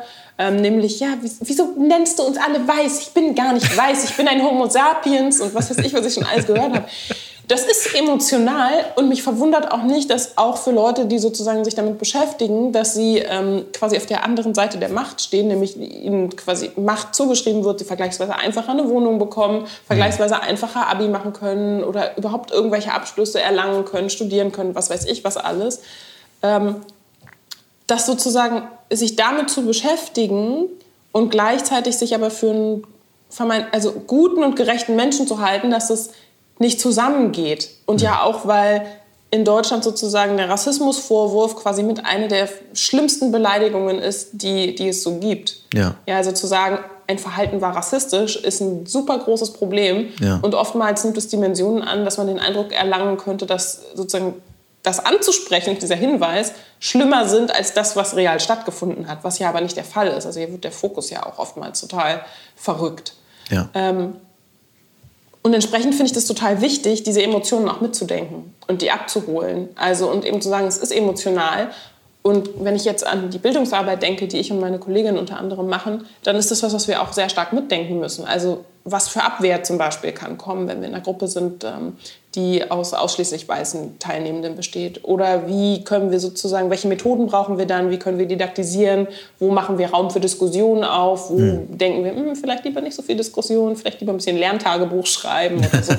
also dafür sozusagen das auch mitzudenken und dafür Raum zu geben und zu sagen, ey, das ist normal. Es geht nicht hm. darum, dass du nicht emotional bist, sondern im Gegenteil, ich glaube, diese Vorstellung von wir dürfen nicht emotional sein, hat eben sehr viel ja, natürlich auch mit rassistischen Theorien zu tun, weil weiße Menschen sind objektiv, sind neutral, sind sozusagen intellektuell, können irgendwie Sachen reflektieren und so weiter. Das hängt natürlich auch damit zusammen und Vorstellungen von Wissenschaft gehen ja auch sehr stark in die Richtung. Total. Er hatte auch dann wieder sehr viel mit dem Thema äh, auch, auch letztendlich Sexismus zu tun. Ne? Also das Ganze, äh, sobald du emotional bist, Frau. die hysterische Frau und so. Ähm, ich glaube, es geht einfach super wichtig darum, dass wir zulassen, dass wir selber immer betroffen sind. Also dass okay. wir immer, dass wir alle damit zu tun haben. Ja. Und, und uns da nicht rauszuziehen in dieser, äh, also gerade auch wenn wir, wenn wir denken, okay, aber ich bin ja, ich denke eher linkspolitisch, was auch immer, dass wir trotzdem einfach wissen, mhm. wie sehr wir alle davon betroffen sind, ja. von diesem Thema. Es geht uns ja. immer alle an und ich glaube. Ähm, und es ist nicht freiwillig. Es geht nicht darum, sozusagen. Also, und das ist genau das, finde ich, wo wir auch so ein bisschen loslassen können, weil ähm, wir haben ja nur vergleichsweise wenig Kontrolle darüber, wie wir aufwachsen. Wir haben Ja. wenig Kontrolle über die Medien, also gerade auch als Kinder, über, über die Medien, die uns umgeben, darüber, was für Wissensbestände unsere Eltern an uns weitergeben, unsere, der Rest der Familie und so weiter und so fort. So, ich finde, da kann, also das ist mein Gefühl, ich finde, man kann eine Entspanntheit damit bekommen, zu sagen, okay, vielleicht bin ich einfach so sozialisiert, vielleicht ist es auch unabhängig davon, ob ich gute oder böse Absichten habe. Mhm. Die Frage ist doch eher, was mache ich damit? Ja. Dass es so ist, ist ja, also, ne, von da aus müssen wir uns irgendwie ja weiter bewegen. Ja, letztendlich auch ein bisschen äh, auf den Veganismus übertragen, quasi. Wir alle müssen einsehen, dass wir einfach, wenn wir, keine Ahnung, wenn wir Fleisch essen, müssen wir einfach einsehen, dass ein Tier dafür stirbt. Dass wir nicht sagen, ja, aber es ist doch, es muss doch, es muss doch so sein. Nein, nein. Also einfach immer anerkennen, dass wir Teil des Problems sind und dann halt damit arbeiten, Ja. ist, glaube ich, einfach so wichtig. Total, ja. Ähm, äh, zum Thema äh, Geschlechter noch. Hast du, hast du unterschiedlich, bekommst du unterschiedliche Reaktionen von Männern als von Frauen generell? Oder ähm, hast du das Gefühl, dass in, in den in verschiedenen Geschlechtern unterschiedlich damit umgegangen wird? Sprichst du gerade von weißen Menschen? Ja. Ähm, ja, schon. Ähm, weil ja auch da sozusagen zwischen weißen Männern und weißen Frauen ja eine Hierarchie besteht. Im Sinne von. Was? Also zumindest mit Blick auf Diskriminierung Oh, ist das ja Moment definitiv mal. der Fall. Ähm, das schon. Ich überlege gerade, hm, wenn Leute kommentieren. Also in Workshops kriege ich das stärker mit. Mhm. Ähm, aber da sind es ja in der Regel auch Leute, die sozusagen sich mit dem Thema beschäftigen wollen und auch sich mit sich selbst beschäftigen wollen. Und bei Kommentaren finde ich, ist der Unterschied nicht so groß. Okay. Also es ist viel so ein, viel so ein Angegriffensein. Ja. So, da- das ist, teilt sich. Und auch viel sozusagen die eigene Position zu verteidigen. Ich weiß zum Beispiel noch, ich bin ähm, für eine Dokumentation interviewt worden und da habe ich gesagt, dass ich den Begriff Weltmusik problematisch finde, weil sozusagen Ja, ja. Musik, die irgendwie im globalen Norden relevant ist, wird unterteilt in eine Milliarden Kategorien und Unterkategorien Ja. und alles andere ist Weltmusik. So. Und dann Es hat gibt mir eine Person und es gibt geschrieben- euch alles andere. und dann hat eine Person geschrieben, ja, aber Weltmusik. Und ich so dachte, wirklich, du hast dich jetzt freiwillig hingesetzt in deiner Freizeit, um mich wissen zu lassen, dass du findest, dass ich falsch liege? Okay, damit kann ich leben. ähm, für, um uns, um, ich sag mal, um mehr Menschen, die das hier hören, die, die sich selber vielleicht gar nicht so auf diesem, die sich noch nicht so betroffen sehen von diesem Thema, ähm, vielleicht mal so eine, also einen ganz tumpen, plumpen Überblick zu geben. Was ist für dich so ein bisschen Bullshit-Bingo der bescheuerten Sprüche, die es so gibt? Wie zum Beispiel, wo kommst du denn, wo kommst du denn wirklich her? Wo Oder du denn du wirklich? sprichst aber gut Deutsch. Ja, das sind schon mal zwei ganz wesentliche Sprüche. Ähm, oh, ja. Einfach mal so als kleine Don't-Liste ähm, für wohlmeinende Menschen, die halt selber von sich denken, okay, aber ich meine das doch nur gut. Ich bin kein Rassist oder Rassistin, aber ist natürlich. Oh ja, ja, ja. Ähm, alles mit, das wird man noch mal sagen dürfen, ist auch immer ganz groß. Mhm. Ja. Oh Mann, ich bin da richtig schlecht gerade drin, merke ich. Ah, Was sind denn noch so typische Sachen? Mm, Also viele Leute denken, ich bräuchte zum Beispiel keinen Sonnenschutz. Mhm. Tatsächlich hatte ich noch nie einen Sonnenbrand, muss ich dazu sagen. Aber natürlich können auch schwarze Menschen einen Sonnenbrand bekommen oder von Langzeitschäden betroffen sein. Ähm, oh, was sind denn noch so typische Sachen? Du kannst bestimmt gut singen. Klar, ich kann gut singen, genau. Ich kann gut singen. Ich kann, ähm, ich bin ja auch groß, deswegen kann ich natürlich auch gut Basketball spielen. Richtig, Klar. Äh, ich weiß noch, meine Mutter hat mir erzählt, oh ja, meine Mutter hat mir erzählt, als ich ähm, noch klein war und im Kinderwagen lag, dass eine Frau vorbeigekommen ist und meinte, so ein hübsches Kind. Sieht genauso aus wie Naomi Campbell. Ja, ja, absolut. Also, Also- ich habe das sofort auch Ja, gedacht. dachtest du dir auch. Das Ja. Naomi, bist du es? Bist du es? ich wollte kurz auf, äh, auf? Englisch einfach. Äh, ähm, ich glaube, das ist auch, auch ein, ein ganz großes Ding. Dieses, Wir sehen, alle, gleich, aus. Wir kennen uns Also, alle unter, wir kennen uns alle untereinander. Finde ich auch super nice. Oh ja. Wenn so eine Person Oh ja. ja, Mensch, kennst du äh, Kevin? Kennst du so Naomi so Campbell? Ja, Das fantastisch. sind jetzt so die Sachen, die mir spontan einfallen. Das ist schon mal sehr gut. Also- diese Frage habe ich gestellt irgendwie vor ein paar Monaten äh, auf Facebook und da kamen viele gute Sachen. Mhm. Aber die, an die kann ich mich jetzt schon. Äh, Trommeln. Trommeln ist auch ein ganz. Trommeln? Trommeln ist auch ganz weit oben, ob ich trommeln kann. Ja. Ähm, Afrikanisch sprechen ist natürlich auch nicht. Vor allem Afrikanisch finde ich auch sehr gut. Also das ist, glaube ich, auch so ein, so ein Ja. Ding, wo wir sehr äh, drin sind. Es gibt ja, es Europäisch gibt ja, es gibt ja Deu Deutschland, Frankreich, Italien ne, ne, ne. und es gibt Afrika, das Land Afrika. Das Land. Ganz das groß. Träume. Ja, also das sind jetzt so die Sachen, die mir spontan Super. einfallen. Aber ich bin da gerade auch nicht so gut drin. Alles gut. Ähm, was, wie können wir denn äh, im Umkehrschluss, wie können wir auf, ich sage jetzt mal unbewussten, ich will gar nicht sagen sanften, es gibt keinen sanften Rassismus, wie können wir auf unbewussten Rassismus von wohlmeinenden Menschen reagieren, um, um da aufzuklären, ähm, ohne jetzt vielleicht, weil, weil es wohlmeinend ist und weil es eine Alltagssituation ist, ohne das gigantische Fass aufzumachen, aber trotzdem eben ohne, ohne, quasi, ohne quasi nichts zu sagen. Also als Alternative zum Nicht-Reagieren. Was können wir tun? Ganz ehrlich, ich glaube, ähm, der Wunsch, das große Fass nicht aufzumachen, liegt halt nicht in unserer Hand. Das hängt ja auch so ein bisschen davon ab, mit wem rede ich. Mhm. Ja, ja, also klar. und wie ist die Person drauf und Ja. Kriegt die gleichen Meltdown oder eben nicht. Ja, stimmt natürlich. Also, ja. und äh, deswegen versuche ich immer so ein bisschen zu ermutigen, einfach für sich selbst oder für sich selbst einfach nur einen Weg zu finden im Sinne von, ist mir das grundsätzlich wichtig zu intervenieren?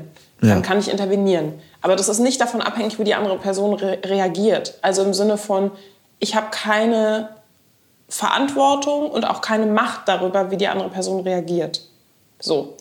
Ähm, trotzdem, die Diskussion hatte ich auch schon viel, weil gerade ich auch immer die, oder nicht immer, aber viele auch die Erfahrung mache, ähm, dass weiße Menschen, die sich schon so ein bisschen mit dem Thema beschäftigen, manchmal dazu neigen, ähm, anderen weißen Menschen nicht den Raum zu geben, dass sie sich damit auch neu beschäftigen. Das ist dann so ein bisschen in so eine Richtung, ach, nach dem wieso weißt du das noch nicht? Und ich denke, Ja. ja, vor anderthalb Jahren wusstest du das auch noch nicht. ja. Vielleicht So das, das Neuveganer-Innenproblem. So. Äh, weißt du nicht, dass, wie schlecht. Milch ist für äh, die Umwelt? Ja, so, ja, ja. das wusstest du vor sechs Monaten auch noch nicht. Komm mal genau. runter. Ja, also genau so ein bisschen sozusagen von diesem, von diesem, alle Menschen müssen bekehrt werden. Das Problem muss just in diesem Moment für immer beseitigt werden durch mich Ja. als Einzelperson. ähm, da so ein bisschen runterzukommen und unter Umständen damit zu leben, dass Leute da nicht auf eine Art reagieren, die angenehm ist für einen. Also, das, Davon dass wir uns einfach darauf einstellen, ja. hey, es kann jetzt unangenehm werden. Es wird Und wahrscheinlich es ist unangenehm trotzdem werden. wichtig, da Das was macht zu es sagen. kein bisschen weniger wichtig. Ja. Im Gegenteil, oft. Ähm, ich glaube, das sind wir auch bei diesem Thema, dieses Aufwand, also, oh, das wäre jetzt umständlich, das zu tun versus, versus ist fair. grundsätzlich So. umständlich. Ja. Immer. Machtkritik ist immer umständlich, weil die Normalität eben ist, dass wir diskriminierend sind. Ja. Und unsere Strukturen diskriminierend sind. Ja. Und jegliches das in Frage stellen, sich dagegen aufbäumen, dem was entgegenzusetzen und so weiter, ist immer mit Umstand. Geht immer mit Umstand einher. Ich finde das, äh, ich muss da auch denken an, an Lehrende, die zu uns kommen, die dann irgendwie so Sachen sagen wie, ja, hm, ah, aber das ist so anstrengend, es gibt ja auch nicht genug Unterrichtsmaterial. Genau. Das heißt, immer mehr Arbeit, immer. Ja, ja das ähm, sehe ich auch ein bisschen zum Beispiel bei, bei der Anpassung der Sprache, wenn wir irgendwie gendergerecht Mhm. sprechen möchten. Äh, ähm, da finde ich zum Beispiel auch, ich finde es unfassbar umständlich, VeganerInnen zu sagen. Ich Mhm. finde es unfassbar umständlich, Veganerinnen und Veganer zu sagen. Und, nicht aber, es ist das Beste, was es gerade so gibt. Also ich finde, die Sprache Ja. muss sich weiterentwickeln. Ähm, wir müssen effizienter werden, was das angeht. Momentan ist es halt das Beste, was wir haben. Und wo ich halt mich auch drin sehe, ist, ich kann halt schön mal die Schnauze halten, weil ich bin nicht betroffen. So, ich glaube, das, darum geht's halt auch immer, wenn wir sagen, oh, das ist jetzt aber umständlich, irgendwie Veganerinnen und Veganer zu sagen oder VeganerInnen zu sagen oder. Aber ja, es, es, Die Frage ist halt, worum es geht. worum geht's halt? uns Also, am Ende des Tages. also ne? es ist halt zu faul zu sagen, ja, ich meine doch alle. Also ich denke mal, sowas wird Ja. sich im, in, im Rassismus auch wiederfinden, wo du sagst, ich meine das doch nicht so. Ja. ist wahrscheinlich auch sehr viel Dann- so, ne? Also wenn jemand das nicht so meint, dann muss die Person das so sagen, wie sie es eigentlich meint. Ich glaube, das ist vielleicht die einfachste Variante, Mhm. anstatt im Nachhinein zu sagen, ja, so meinte ich es nicht, aber wie meinst du es denn dann? Ja. Dann sag's doch einfach so. Ja.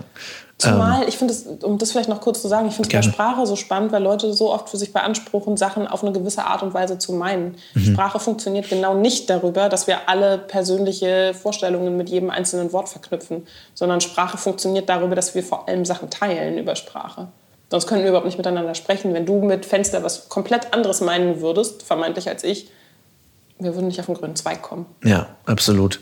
Ähm, was können wir denn im Alltag für eine gerechtere Welt tun? Was sind so alltägliche Schritte, wo wir uns einsetzen können für mehr Fairness? Ich glaube, ganz ehrlich, ein wesentlicher Punkt ist, ich sage das nur so ungern, aber bei sich selbst anzufangen. Mhm. Also, ähm, Wieso sagst du das ungern? Weil es unbequem ist? Oder? Es ist unbequem, aber ich glaube, dass Leute oft das Bedürfnis haben zu sagen, wo kann ich sozusagen hingehen und protestieren und irgendwas nicht mehr machen? Gib mir ein Schild und eine Straße. Genau, sozusagen. Und Steine im Idealfall. Nein, aber ähm, also ich glaube, was einfach hilft, ist tatsächlich erstmal auf der individuellen Ebene anzufangen. Das sage ich deshalb, weil das ist nichts total Großes. Leute wollen, glaube ich, oft und nach Möglichkeit auch schnell große Veränderungen sehen. Das ist aber also für Leute, die irgendwie in diesem Feld sich betätigen, nicht die Regel und auch nicht die Realität. Ja. Aber die individuelle Ebene finde ich ist deshalb so gut, weil das eine Ebene ist, auf der wir sofort was machen können. Mhm. Also wir sind nicht davon abhängig, dass irgendwie irgendeine Person sagt, ja, und du hast eine Petition geschrieben und ich gebe dieser Petition statt und so weiter.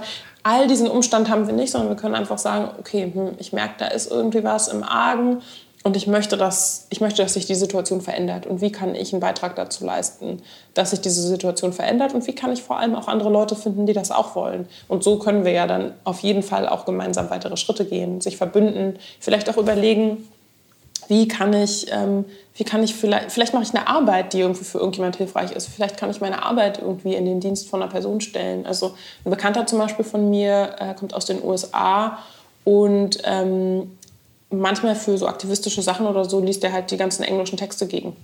Das ist total simpel. Das ist jetzt nichts total Großes. Es ist nichts, was irgendwie für immer alles verändern wird. Aber es ist auf jeden Fall wichtig und hilfreich. Also wo können wir unsere Stärke, wo wir eh was tun können, wo können wir das in den Dienst dieser Sache stellen? Ja, mhm. und tatsächlich, ich finde intervenieren, ich weiß, dass intervenieren unbequem ist. Das ist für mich ja auch nicht schön. Ähm, ich würde sogar sagen, für mich ist es oftmals noch unschöner, weil nämlich so diese, äh, diese Unterstellung von einem höchsten Maß an Sensibilität und Emotionalität mehr unterstellt wird und ich äh, vermeintlich das ja nur sozusagen in meinem eigenen Interesse mache und überhaupt hat mit anderen Leuten nichts zu tun. Es geht nur um meine eigenen persönlichen egoistischen Ziele. Ähm, ich sozusagen ja auf diese Zuschreibung erhalte. Und das ist zum Beispiel ein weißes Privileg, dass wenn weiße Menschen sich gegen Rassismus einsetzen, dass es in der Regel, nicht grundsätzlich, aber potenziell zumindest positiv wahrgenommen wird, ist eine Person, die sich für andere Menschen einsetzt. Mhm. Ähm, und ich finde Intervenieren schon wichtig, weil ich wichtig finde, dass es zunehmend Räume gibt, die unbequem werden ähm, für Menschen, die sich wohl damit fühlen, rassistische Sachen zu machen, zu sagen, zu denken. Ja, finde ich sehr gut. Und sich natürlich, und das finde ich auch wichtig, äh, sich Rassismus natürlich auch äußert, wenn ausschließlich weiße Leute da sind. Oftmals gehen Leute davon aus, ja, aber Rassismus ist ja nur relevant, wenn auch Personen of Color, schwarze Personen anwesend sind. Und das ist natürlich nicht der Fall. Also so wie Männer bestens sexistisch sein können, ohne dass Frauen Ach, anwesend ja, ja, ja, sind, können weiße Menschen äh, ohne Probleme rassistische Sachen sagen und sich teilweise auch wohler damit fühlen, weil sie das Gefühl haben, ich bin unter meinesgleichen. Ja, wir sind unter uns. Hier können wir das ja machen. Ja, genau. Ja, okay. Deswegen intervenieren, das finde ich schon wichtig. Damit einfach immer mal der Moment kommt von, oh, da war diese eine Person, die hat wieder so nervig politisch korrekt agieren wollen. Ich verstehe das gar nicht. Einfach nur, dass es so diesen Störmoment gibt. Mhm. Immer mal so ein Sehr gut. Und, und wie können wir Menschen, die betroffen sind, wie können wir People of Color, wie können wir Menschen unterstützen und ermutigen, selbst auch ähm, mehr sich Raum zu nehmen oder, oder ich sag mal, wie, wie drücke ich das aus? Ähm, sich auch mehr dafür einzusetzen, statt nur davon, in Anführungszeichen, betroffen zu sein? Wie, was können Sie tun, um sich vielleicht auch nicht so hilflos zu fühlen? Naja, ich glaube tatsächlich, äh, ein Begriff, der äh, hier ja auch fallen kann, ist der von Power Sharing. Also nämlich Macht teilen, die, die, eigenen Privilegien auch nutzen, um sich einzusetzen. Ich könnte da ein Beispiel nennen ähm, von, von, der, von der eigenen Arbeit. Meine Kollegin ist weiß positioniert. Ähm, das heißt in Workshops beispielsweise, dass uns unterschiedliche Aufgaben zukommen. Also wenn eine weiße Abwehr kommt, kann ich reagieren, wenn ich da Lust drauf habe, muss ich aber nicht. In der Regel dealt sie damit. Ja. Und ähm, ein anderes Beispiel könnte sein, als wir auf der Suche waren nach Büros, kann sie natürlich strategisch vorgehen und für mich nach einem Büro gucken und sich da sozusagen anmelden und so weiter, weil die Wahrscheinlichkeit, dass sie ein Büro bekommt, vergleichsweise höher ist, als dass ich eins bekomme. Abgefahren. Ja, nur so als Beispiel. Ja. Ich glaube, also all solche Sachen können hilfreich sein.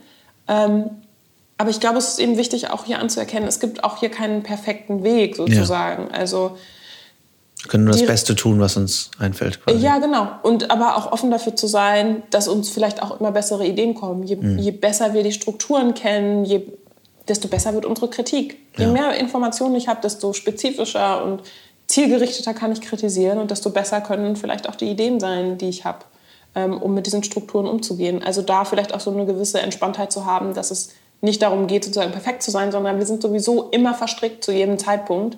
Das heißt, es gibt sozusagen nicht die Idee, die super gut ist und irgendwie total diskriminierungsfrei oder so, sondern wir können nur aus den bestehenden Strukturen schöpfen und sie so kritisieren.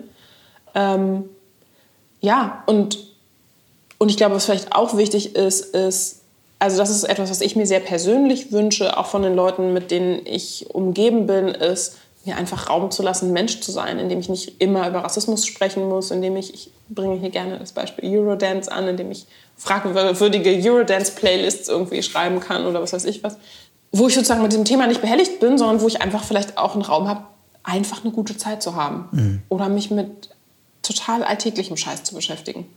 So vielleicht auch. Also so gerade im, im persönlichen, zwischenmenschlichen. Mhm. Dafür Räume zu schaffen, dass es irgendwie ein bisschen Glück und Freude gibt. Sehr schön. Bisschen Frieden.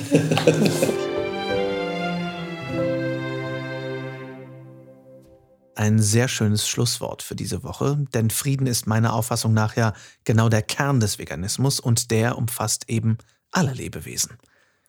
Wenn ihr mehr von Josephine und ihrer Arbeit lesen, hören oder sehen möchtet, alle Links sind in den Shownotes. Es lohnt sich sehr. Und ich hoffe sehr, die Folge hat euch gefallen. Schreibt mir wie immer gern eure Fragen, Themenwünsche und Gedanken an lars at veggieworld.de oder bei Instagram at larswalterofficial, wo ihr mir auch sehr gerne folgen dürft und folgt uns natürlich auch gern at official. Wenn ihr uns noch mehr unterstützen möchtet und wenn ihr mehr hören möchtet vom Podcast, vielleicht keine Folge mehr verpassen möchtet, dann abonniert den Podcast in der App eurer Wahl, vor allem natürlich bei Spotify, Google Podcasts und iTunes. Schreibt uns gerne eine Rezension dort und schenkt uns auch gern ein Däumchen hoch oder ein Herzchen unter den Podcast-Posts bei Instagram und bei Facebook, denn so können wir mehr Menschen erreichen und sie mit Tipps, Infos und Interviews füttern. Das wäre wunderschön. Kommendes Wochenende ist, wie schon erwähnt, die Veggie World in Berlin. Am 7. und 8. März geht's da rund. Starten können wir zum Beispiel mit unserem Diskussionspanel Veganismus weiterdenken, Perspektiven für eine faire Gesellschaft am Samstag um 11.45 Uhr. Außerdem ist mein Vortrag Final Countdown am Sonntag um 12 Uhr. Dazu natürlich viele, viele weitere gute Programmpunkte, wie zum Beispiel Sophia Hoffmanns Kochshow über Wertschätzung, Aktivismus und Apfelmus. Veganes Ungesund ist natürlich dabei. Lea Greens vegane Pasta Party könnt ihr nicht verpassen. Dann gibt's noch äh, Japanese Fusion Küche mit Josita Hatanto, die Vegan Klischee AD Kochshow mit Nico Rittener und Sebastian Kopin und, und, und. Natürlich dazu Dutzende über Dutzende von AusstellerInnen. Kommt gerne vorbei, auch sehr gerne auf ein Pläuschen. Ich freue mich immer mega, euch mal wirklich persönlich zu treffen und mit euch zu quatschen. Und ähm, wer da nicht hinkommen kann oder möchte, in Hamburg ist eine Woche später, am 14. und 15. März, die Veggie World in Hamburg. Tickets gibt es natürlich auf veggieworld.de und ich freue mich, wenn wir uns da sehen. Ansonsten hören wir uns nächsten Montag wieder. Da spreche ich dann mit Josephine über Kolonialismus. Bis dahin rockt die kommende Woche. Lasst uns aufstehen und loslegen. Für die Tiere, für die Umwelt und für uns alle. Viel Spaß beim Weltretten.